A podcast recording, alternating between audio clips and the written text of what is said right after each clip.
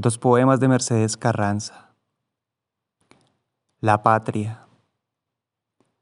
Esta casa de espesas paredes coloniales y un patio de azaleas muy decimonónico hace varios siglos que se viene abajo, como si nada las personas van y vienen por habitaciones en ruina, hacen el amor, bailan, escriben cartas, a menudo silban balas o es tal vez el viento que silba a través del techo desfondado en esta casa los vivos duermen con los muertos, imitan sus costumbres, repiten sus gestos y cuando cantan, cantan sus fracasos.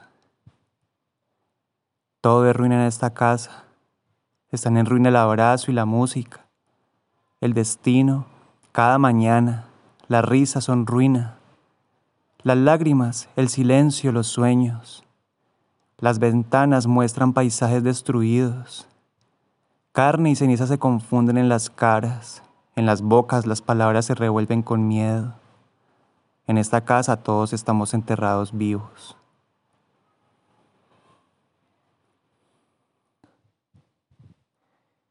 Sobran las palabras.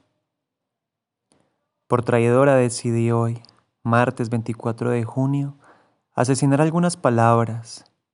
Amistad queda condenada a la hoguera por hereje la horca conviene amor por ilegible. No estaría mal el garrote vil por apóstata para solidaridad.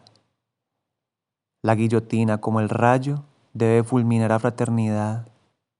Libertad morirá lentamente y con dolor. La tortura es su destino. Igualdad merece la horca por ser prostituta del peor burdel. Esperanza ha muerto ya. Fe padecerá la cámara de gas el suplicio de Tántalo, por inhumana, se lo dejo a la palabra de Dios. Fusilaré sin piedad a civilización por su barbarie. Cicuta beberá felicidad.